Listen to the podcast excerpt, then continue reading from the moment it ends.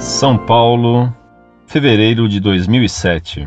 Prezado senhor Orlando, primeiro quero parabenizar pelo site que tem sido muito útil para conhecer melhor a igreja e os seus documentos. Gostaria de orientação e informação sobre o documento do Papa, Misericórdia Dei, que trata sobre a penitência.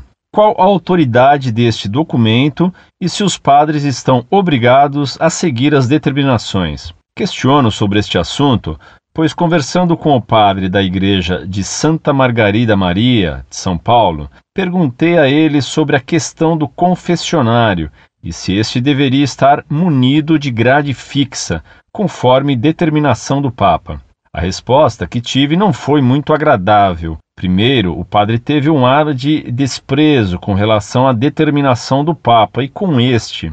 Depois me disse que se eu desse dinheiro, ele faria o confessionário. Achei estranho, pois lá tinham dois e um deles ficava encostado do lado esquerdo da igreja, só que sumiram. Disse ainda que, caso quisesse confessar no confessionário com a respectiva grade, deveria procurar outra igreja, pois lá não iria ser assim, e que as determinações dadas pelo Papa seguem quem quer, inclusive sobre a liturgia, que esta última acredito ser uma questão mais séria e talvez para outra oportunidade. Me causou estranheza a resposta. Tive algumas dúvidas, entre elas, se ele não segue esta determinação do Papa, será que segue as outras? Não tenho direito de me confessar conforme determinou o Papa, seguindo o estabelecido pela Igreja? Gostaria de uma orientação e maiores esclarecimentos sobre este documento, que, pelo visto, não está sendo bem recebido por alguns. Atenciosamente.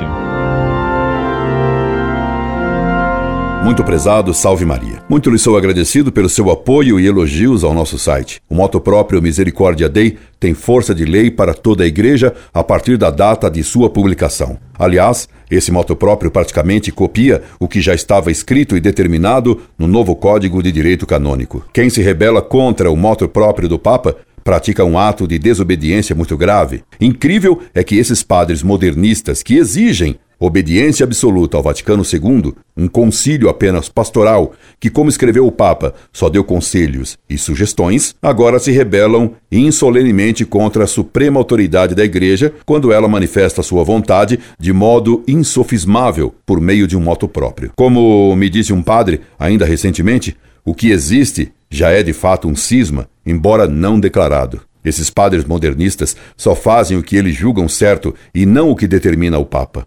Eles já não aceitam a autoridade do Papa, fazem o que lhes dá na telha. Por isso, têm a ousadia de declarar tão abertamente sua negativa de obedecer ao moto próprio Misericórdia Dei. Esse moto próprio diz expressamente que os fiéis têm direito de se confessar em confessionários, inclusive com a famosa grade, e que os padres têm a obrigação de atender aos fiéis que querem se confessar desse modo. O problema é que se o padre se recusa a atender ao direito do fiel, este não tem como exigir o seu direito, a não ser que a autoridade do bispo imponha a obediência ao moto próprio papal. O que não convém de modo algum é um leigo pretender impor-se a um sacerdote em seu próprio nome, porque a rebelião do padre não justifica um desrespeito pessoal ao sacerdote. Cabe ao bispo tomar providência contra a rebelião do padre e não a um leigo. Porém, na situação atual, temo que muitos padres se rebelariam pública e abertamente até contra os bispos, caso estes quisessem impor o moto próprio do Papa João Paulo II. O que, mais uma vez, comprova o estado de cisma existente já, embora não declaradamente. De fato, muitos membros do clero, infelizmente, não aceitam o que o Papa manda. Anunciou-se agora que o Papa João Paulo II está preparando uma nova encíclica sobre a Eucaristia, defendendo a transubstanciação e a presença real de Cristo na hóstia consagrada. Temo que quando o Papa publicar essa encíclica, com essa doutrina tradicional, haja uma rebelião ainda pior, porque herética, contra Roma. Como Nossa Senhora fez a vidente de Fátima pedir e recomendar, é preciso rezar muito pelo Papa. Imaginou você o que pode acontecer no próximo conclave? Rezemos sim pelo Papa e pela Igreja, para que Nossa Senhora lhe dê a grande vitória profetizada por ela mesma em Fátima. Incorde Jesus Semper, Orlando Fedeli.